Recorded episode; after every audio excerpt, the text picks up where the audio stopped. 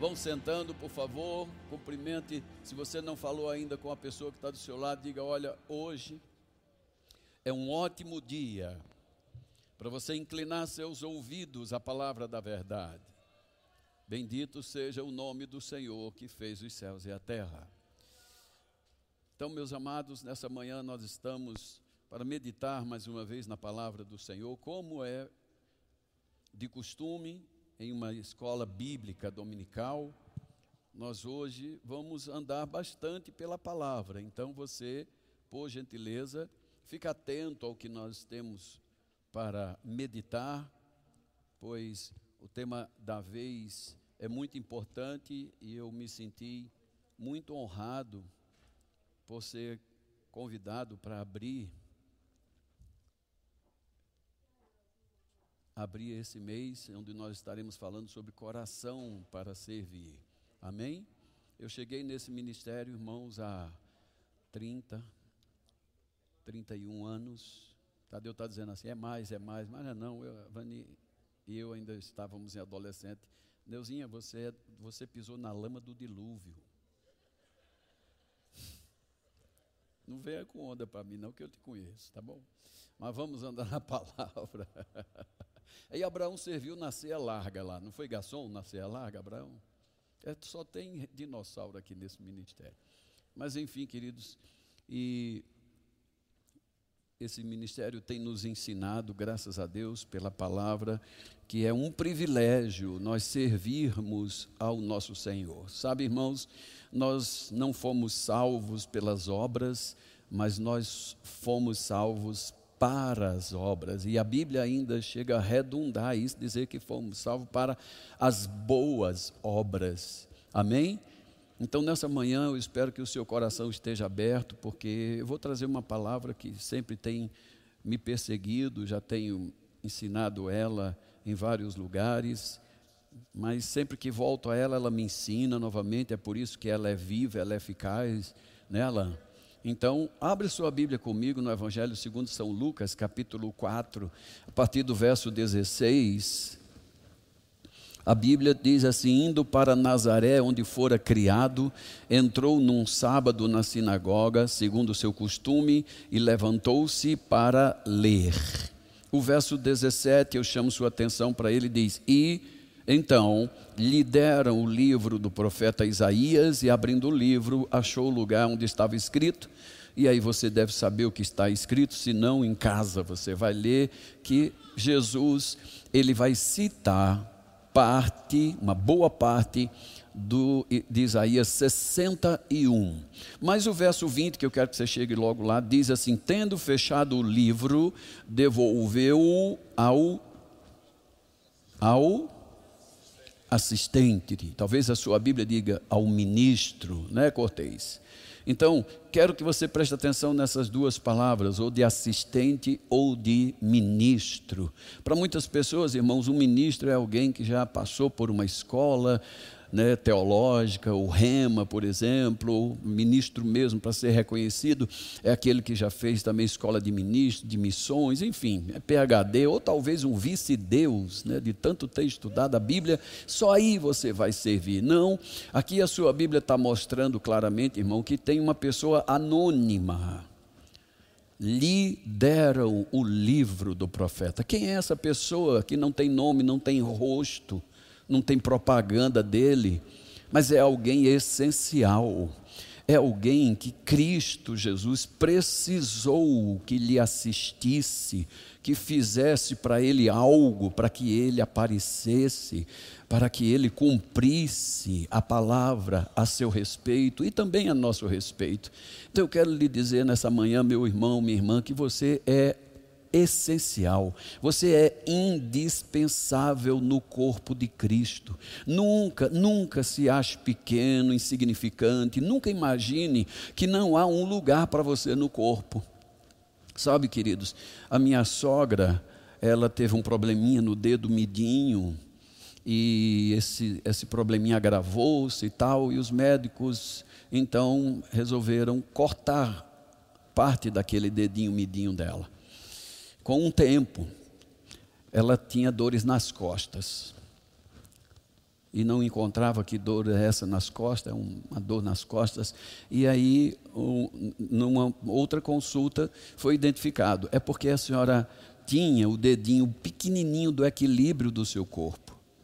E porque não tem só a pontinha desse dedo, dói a coluna. Sabe, irmão, quando eu e você não fazemos aquilo que Deus nos determinou para fazer no corpo, a gente machuca a coluna, a gente sobrecarrega a liderança, que é a coluna, onde nós estamos inseridos, na igreja, no ministério, no chamado que nós estamos inseridos. Amém? E seria muito bom que nós pudéssemos reconhecer o que nós somos para que nós possamos trabalhar de acordo com a liderança. Efésios capítulo de número 4. Abra sua Bíblia rapidinho, o pessoal da mídia vai me matar, porque eu não dei esse versículo para eles, mas eu estou sendo guiado pelo Espírito, eles vão me perdoar. Né? Capítulo 4 de Efésios, versos 15, diz assim: Mas seguindo a verdade em amor, cresçamos em tudo. O chamado de Deus, irmão, é para seguir a verdade em amor. A verdade você sabe que é a palavra, que é o próprio Cristo que foi exemplo para nós de servo. Jesus mesmo disse: vocês deviam entender que eu, como filho de Deus, eu não vim para ser servido, eu vim para servir. E se nós estamos nessa posição de servos, meu irmão, nós estamos equiparados ao maior de todos os servos, que tirou a sua capa de autoridade, que tirou aquela capa, vestimenta vestimenta de realeza na ceia, ficou apenas com uma roupa simples cobrindo seu, a pele do seu corpo e se ajoelha, se agacha para pegar em pés sujos, imundos, pés que não usavam sapatos fechados, pés acostumados a passar, às vezes, muito tempo até sem lavar e o Criador do universo, essa realeza, essa majestade que Saulo, quando se encontrou com ele, a glória dessa realeza brilhou, ele gritou: Quem és tu, majestade? Esse majestoso, maravilhoso, pegando os pés, lavando o pé de gente que nem merecia. Sabe que ele lavou os pés de Judas? E Judas já estava com o cão no couro. Eu vou ser bem rasteiro para você entender. Judas já estava com os, o cão nos couro ali, meu filho. E ele ainda lavou os pés dele assim. Às vezes a gente diz: ah, não vou trabalhar num diaconato, não vou trabalhar nesse setor, porque, assim, não sei, lá tem, tem gente que eu não vou com a cara, ou, ou, ou eu sei de algumas falhas, alguns defeitos dele. O Criador do universo veio lavar os pés de quem estava pronto para entregá-lo à morte. Então, irmão, quando compreendemos essas coisas, não temos desculpa para servir. Efésios 4,15, mas seguindo a verdade em amor, vamos crescer, vamos crescer em tudo, naquele que é a cabeça, o exemplo, o modelo a ser seguido, e não as pessoas que erram. De quem todo o corpo, diga, está falando comigo todo o corpo bem ajustado e bem consolidado pelo auxílio de toda junta, segundo a justa cooperação de cada parte, efetua seu próprio aumento para a edificação de si mesmo em amor. Está vendo? A Bíblia está dizendo que há uma justa cooperação. Quando eu e você não cooperamos, é injusto. Porque Deus designou esse, esse lugar, Deus designou essa tarefa para mim e você. E se não estamos fazendo, irmãos, é injusto. Alguém está fazendo em dobro, alguém está sobrecarregado. E nós estamos aqui para ser aliviadores, estamos aqui para ser aqueles que pegam juntos. Amém, irmãos? Então a palavra mostra para nós claramente, irmãos, que há um chamado de Deus. É claro para nós a Bíblia mostrar para nós que nós fomos salvos para o serviço cristão, não importa a posição. Eu fico impressionado quando chego em Brasília e tem lá desembargador, gente de alta posição na porta como diácono. Essa pessoa exerce essa função mesmo na sociedade. É, rapaz. Eu estive em, em como é que é o nome lá? Ponta Porã, vizinho paraguaio, e um casal jovem me assessorava, me auxiliava em tudo que eu ia fazer. Eu achei é, fantástico aqueles meninos lá e eu brinquei com eles e contei umas piadas novas e tal, e evangélica, evidentemente, né? E aí o pastor chegou e falou: Você sabe quem é esse casal que você estava tão à vontade com eles? Não, eles são os juízes das cidades aqui vizinhas. O marido é, é juiz, a esposa é juíza, eles são hoje os amigos particulares que eu tenho. Vou dar o nome dele, não só conta o milagre. Amém, irmãos? Mas juízes servindo na igreja, auxiliando em qualquer coisa, leva ali o pastor para almoçar, volta com ele, pega ele lá para a reunião, fazendo meu filho sem aparecer seu título. Não quero saber, meu filho, deu uma tarefa para eu fazer, eu vou fazer. Amém, irmãos? Então, por favor, queridos, nós não temos desculpa para dizer assim, se até dissermos eu não tenho tempo. Gente, eu me lembro do exemplo de Eliseu, quando Elias o encontrou. A Bíblia diz que Elias vai pelo comando de Deus, porque Deus já tinha dito: Eu quero que você ache. Ele encontra Eliseu para mim. E não era qualquer Eliseu, era exatamente aquele Eliseu, porque Deus disse assim: ele é o filho de Zafate. Então só faltou dar o CPF, o Pix, o número da identidade e até o CEP.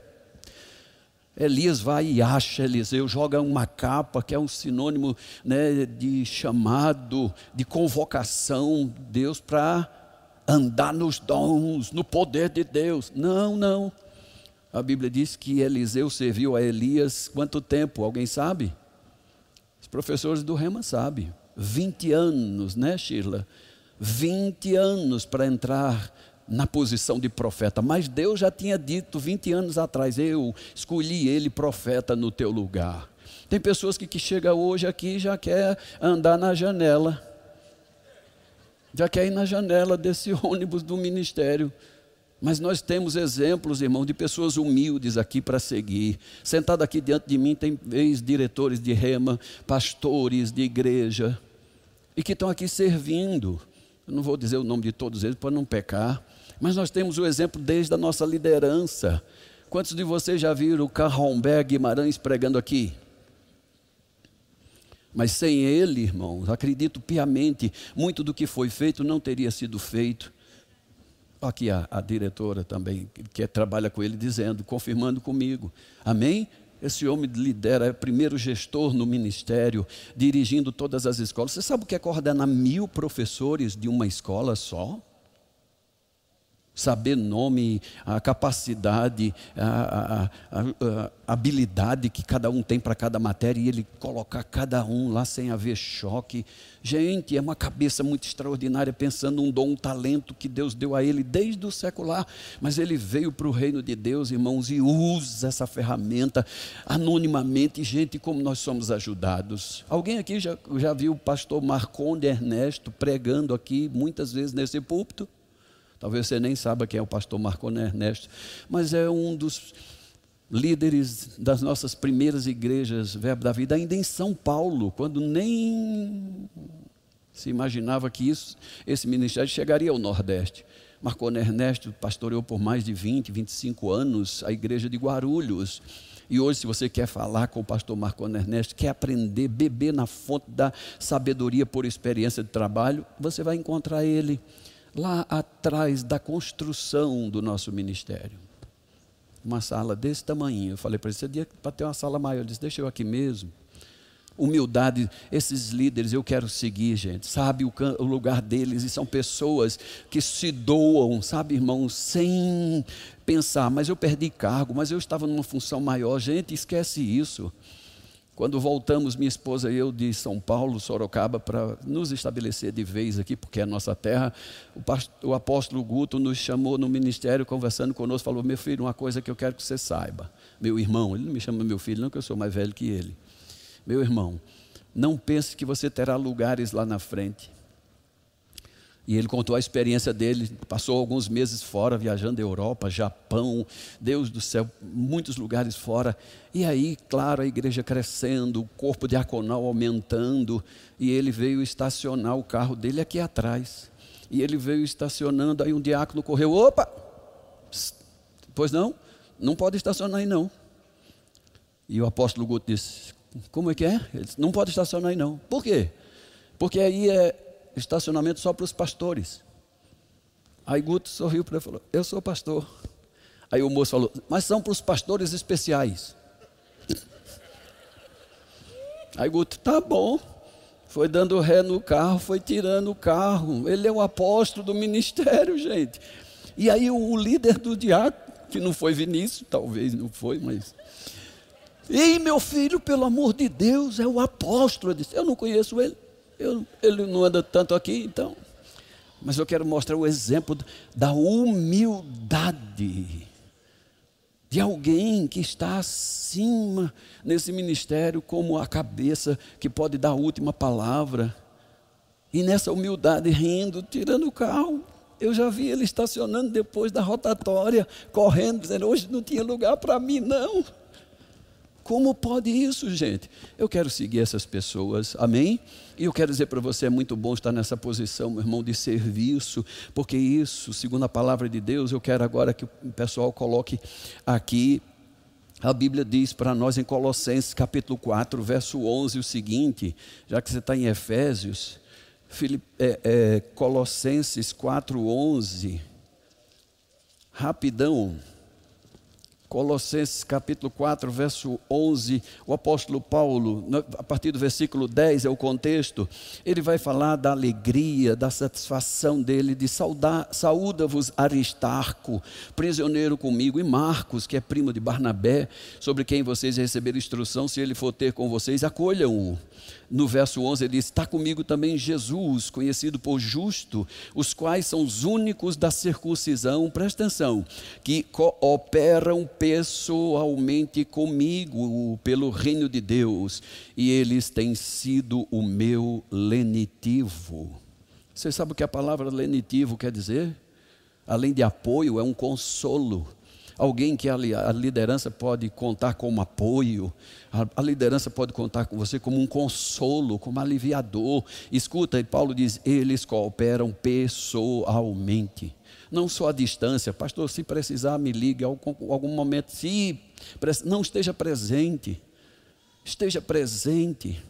Eu estava aqui no princípio, irmão, quando Rosilon, ainda muito simples, vinha até auxiliava na igreja todo e qualquer serviço que fosse ali na prata, uma mochila nas costas, mas com uma meia dúzia de livros de Kenneth Reagan. Quando precisou abrir os trabalhos Recife, ou João Pessoa, Natal, quem é que vai mandar? Quem está perto, quem está próximo, quem está no gatilho, aqui, e que é pau para toda obra. Amém, irmãos? Então, por favor, esteja perto, seja um lenitivo para a sua liderança, seja um apoio, seja um consolo para ele. Paulo é, é, é, elogiava essas pessoas, dizendo: rapaz, é um, é um consolo muito grande para mim, é muito bom, é fácil de estar em meio a situações que parecem difíceis, difíceis, mas tendo essas pessoas como meu, meus auxiliadores. Amém? Filipenses, aí, já que você está em Colossenses, vai para Filipenses capítulo 1, também verso 5. Aqui o apóstolo Paulo também está elogiando, honrando outras pessoas. Filipenses capítulo 1, verso de número 5. Verso 3 é o contexto: Dou graças ao meu Pai por tudo que eu recordo de vocês, fazendo sempre com alegria súplicas por todos vocês em todas as minhas orações, pela vossa cooperação no Evangelho, desde o primeiro dia até agora. E o verso 6, ele estou plenamente certo de que aquele que começou essa boa obra em vocês há de completá-la até o dia de Cristo Jesus lembrando, Paulo está elogiando esses de Filipos e dizendo assim: rapaz, nunca esqueço, vocês começaram comigo, passaram por toda a pressão comigo e ainda estão comigo. Sabe, irmão, toda casa tem problema, toda família tem problema, e nem por isso a gente abandona a casa nem a família. Muitos, infelizmente, têm um probleminha, uma dificuldade aqui na igreja, abandona a igreja. Dê um amém para me ajudar. Não tem necessidade, eu vou dizer bem claramente. Você tem dificuldade na família, eu sei que tem, eu tenho.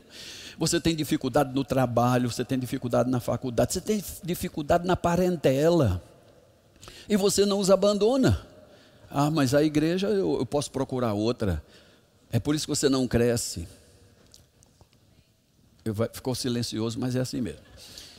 Ó, você pode plantar uma palmeira imperial num vaso bonito como esse. Ela tem potencial para ser gigantesca. Ela tem potencial para ser vista de longe, elogiada.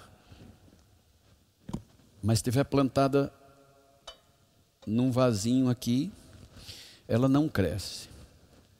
E pior, se eu quiser tirar arrancando ela e plantando aqui, planta acolá, planta ali, ela vai mirrar. Deus nos planta no seu reino em uma igreja, irmãos. Ele nos planta no seu reino em uma igreja para viver em comum unidade. Se a gente fica se arrancando e se autoplantando em algum lugar, você fica mirrado, não vai crescer. Deus nos chama. Ele diz que nós somos, irmãos, como uma palmeira diz como somos como cedro do Líbano, gente, pelo amor de Deus. E as palmeiras, elas precisam de um espaço para crescer e esse ministério lhe dá.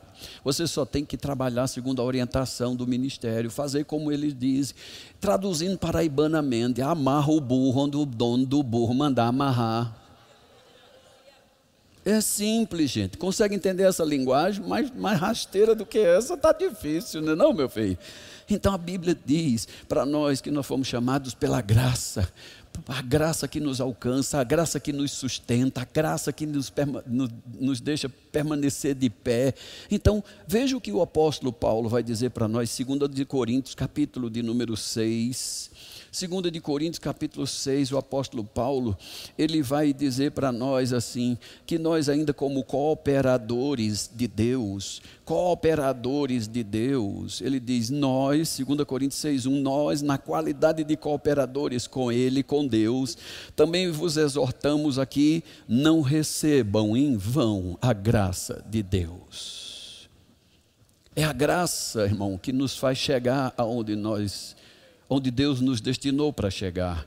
Não é a sua habilidade, não é a sua capacidade, não é a sua competência, não é a sua influência, é a graça. O apóstolo Paulo disse escuta, eu trabalhei, trabalhei, eu fiz mais tarefas, cumpri mais tarefas do que todos os apóstolos naquela época juntos. Ele disse: Mas não eu somente, mas a graça de Deus em mim. E essa graça que nos dá uma habilidade extra, irmãos. Ele, Deus, não vai recusar a habilidade natural que eu e você temos, mas a graça vai acrescentar o sobrenatural a isso e vai ser extraordinário para mim, vai ser extraordinário para você. Amém? Eu lembro muito bem, irmãos, que eu, sem entender essas coisas, achando que eu poderia, por minha habilidade, crescer. Lembro que um dia meu pai chegou e falou assim para mim: Eu fico pensando com meus botões, por que é que você nunca prega na nossa igreja? Eu já estava no ministério há vinte e tantos anos, nunca, nunca, nunca havia pregado de púlpito. Em 20 anos, praticamente, eu preguei quatro vezes na igreja sede. Um domingo pela manhã, não tinha nenhum ministro aqui para pregar, todo mundo foi embora para as conferências, eu ainda era diácono. Então não ia para as conferências de ministro, ficou só uns gatos pingados lá na prata. E alguém disse: Tu prega. Eu digo: Meu, me vala-me Deus. Preguei pela primeira vez, uma vez. A segunda, a segunda vez eu preguei porque vim ensinar, já muitos anos depois, vim de Petrolina ensinar. Fiquei na casa do pastor João Roberto. E era tanta gente, tanta, tanta, tanta programação na, na igreja sede. Mas o pastor João disse: Você prega vai, eu, eu coloquei você na escala para você pregar. E eu falei, pronto, eu vou ser visto na igreja sede. Ele falou, terça-feira, querido, 15 minutinhos. Pastor Bud, Jenny, a cúpula toda sentada lá na frente, na, 15 minutinhos. Eu falei rapidinho, acho que 14 e 53 eu já estava sentado. E que eu me lembro depois também de muitos anos. Tadeu me deu um abraço aqui, pode pregar na quinta-feira, quinta-feira da família. Quantos anos, filho? Três, quatro, cinco vezes. Vocês têm me visto mais vezes aqui, pela graça de Deus, porque eu trabalho aqui no, na igreja, né, durante o dia. Mas enfim, mas esse tempo todo, irmão. Mas eu quero começar a encerrar com isso. Sabe, irmão, você ouvir de outras pessoas que você tem talento, que você é bom, que você sabe fazer bem essas coisas, já lhe dá, salto, sabe, uma, uma provocação na autoexaltação, assim, que é impressionante. Mas eu ouvi do meu pai, muitos anos atrás, recordando, lá ainda a igreja começando lá na prata. Por que, que não dão uma permissão, uma, uma oportunidade para você pregar? Você fala bem. Gente, eu me senti um pombo. O peito foi lá na frente. Eu acho que meu pai tem razão. Meu pai tem razão. Eu acho que ele tem razão. É esse povo que não me vê, Sheila. Não me vê meu talento, Magliana. E aquilo, ó, foi esse ego foi sendo alimentado, alimentado, e eu fiquei igual Ananias e Safira, maquinando dia e noite. Eu vou falar com Guto, falar com Guto. Guto era o pastor ainda. Uma hora dessa eu pego ele lá no estacionamento e vai ser sozinho, dia e noite, o diabo botando lenha na minha cabeça. Vai, vai lá e fala umas poucas e boas para ele. Um dia, meses depois, peguei uma oportunidade, Guto vem descendo sozinho. Falei, Guto, alguns minutinhos. Pois não, fala. Falei, ó, assim, ó, tu sabe que eu estou formado do Centro de Treinamento Bíblico Verbo da Vida, e se você precisar de um professor substituto para qualquer uma das 24 matérias, euzinho aqui. Aí Guto olhou para mim e falou: Vou falar uma coisa para você, cara que é assim que ele fala na intimidade conosco. A escola não recebe currículo, não. Gente do céu, para que, que ele falou aquilo? A escola não recebe currículo, a escola convida. Eu queria morrer, eu queria me enterrar vivo, para eu sofrer bastante, sabe? Idiota, para que tu foi falar esse negócio com ele? Para que deu creta a voz do inferno? Fiquei doente, gente. Eu era um dos diáconos que sentava aqui à frente. Já comecei a sentar no meio. Passei a sentar lá nas últimas galerias. E daqui a pouco eu já estava lá fora no estacionamento. Magoado. Magoei. Guto nem, nem me deu oportunidade. Olha que eu mostrei meu currículo todo. Tudo que eu sabia fazer. Mas um dia Deus falou com minha esposa fortemente e disse: procure se apresentar a Deus aprovado ela não terminou o versículo, irmão. Procure se apresentar a Deus aprovado. E eu peguei aquela palavra, eu falei, está certo. E aí eu voltei aos meus estudos, voltei às minhas anotações, e eram tantas, modéstia à parte, irmão, que ela disse, ela faz tanto tempo que ela usou, ela usou um álbum de fotografia. E guardando as minhas anotações, tudo assim coloridinho, como hoje. Ó. Mas eu vou guardar porque um dia você vai precisar. E era assunto, e era tema chegando, e eu estudando e guardando, estudando e guardando.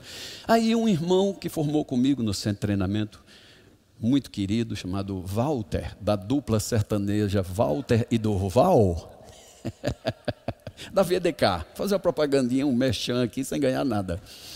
Ele encontrou-me, ele era presbiteriano, congregacional, não sei. Irmão, quanto tempo não te vejo, rapaz, pensei tanto em você por esses dias.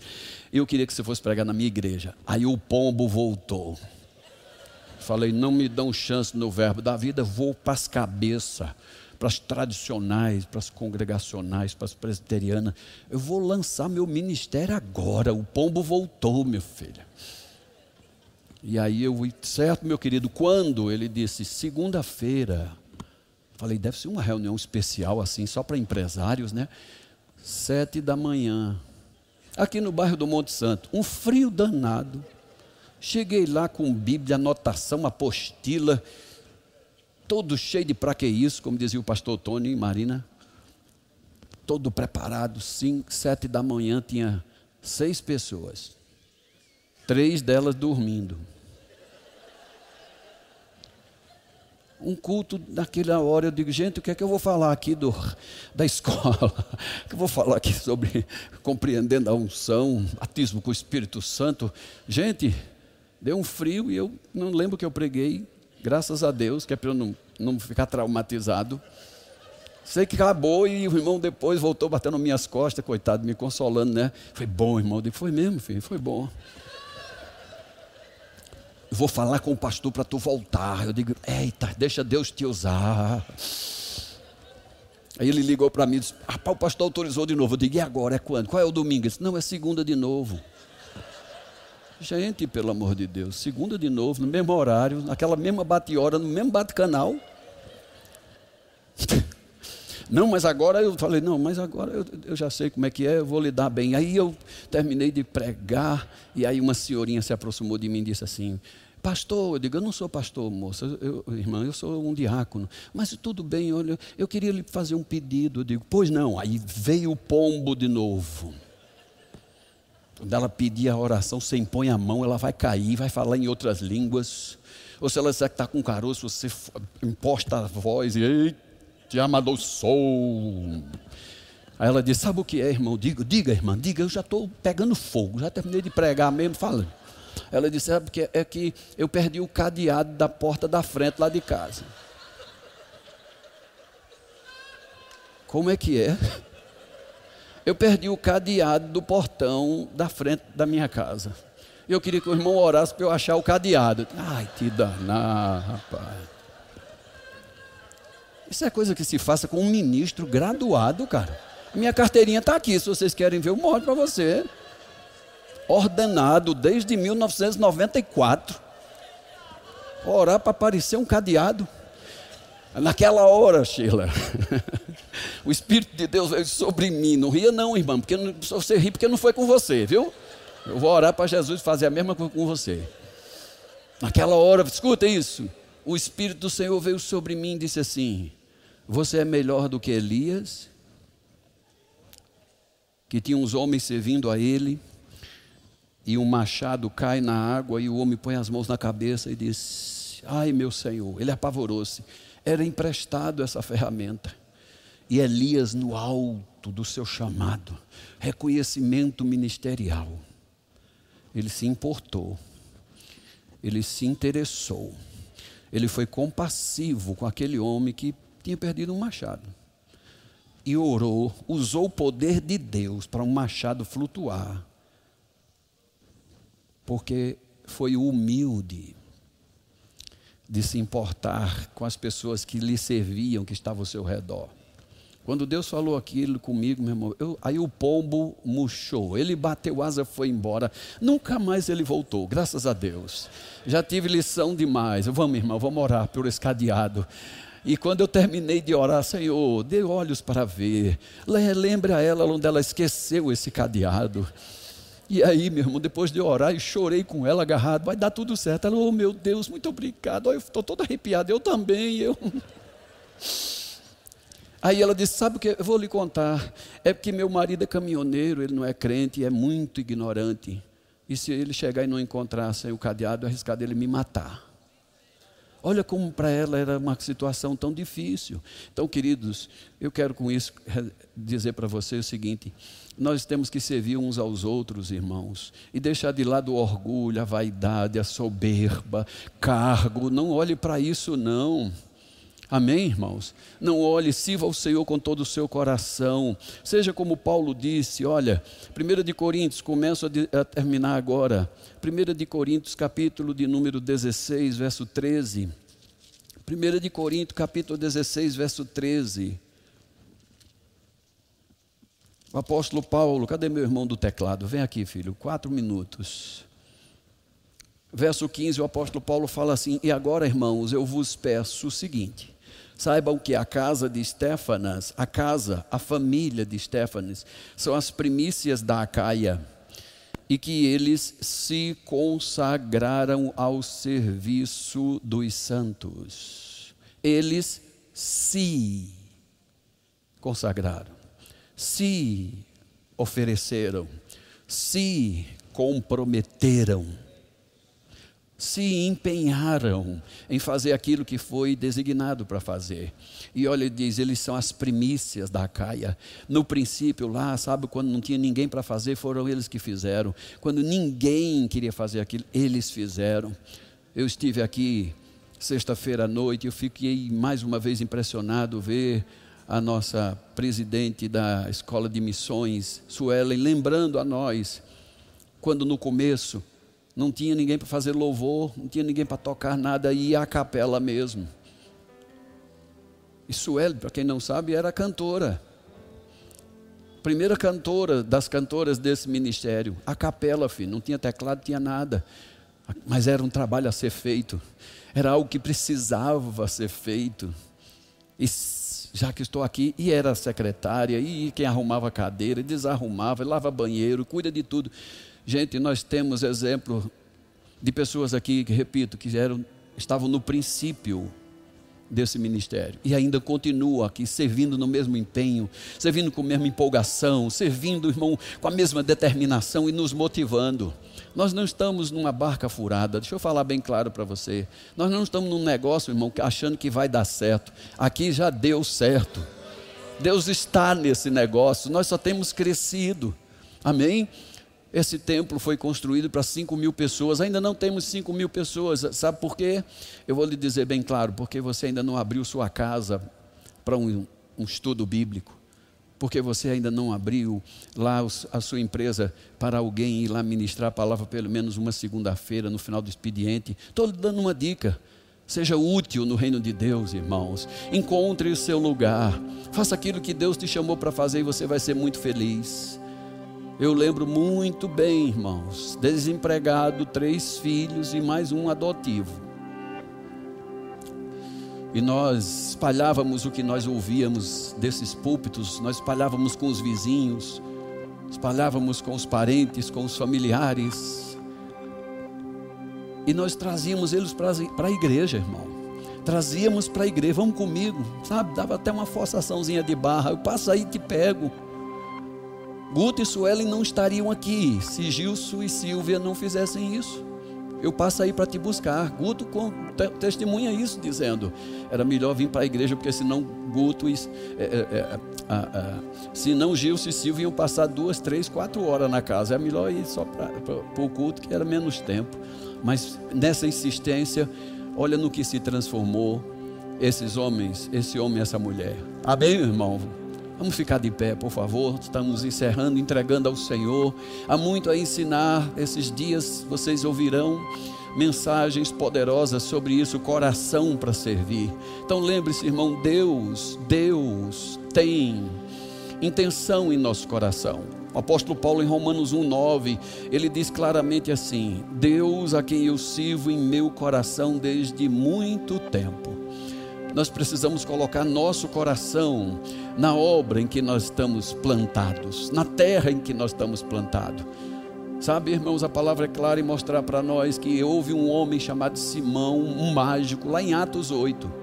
A Bíblia diz: ele abraçou a fé, começou a seguir Filipe, vendo extasiado o que Filipe pregava e também os sinais que operava, e ele ficou encantado, impressionado. Mas chegou um tempo que Pedro e João foi para lá, para Samaria, impondo as mãos sobre os novos convertidos e eles recebendo batismo com o Espírito Santo. Aí um pombo voltou lá para aquele Simão.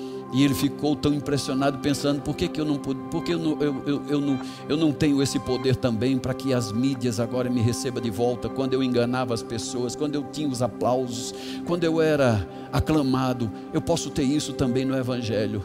E quando ele propõe isso a Pedro e João, me dê esse poder para pôr as mãos sobre as pessoas e eu apareça.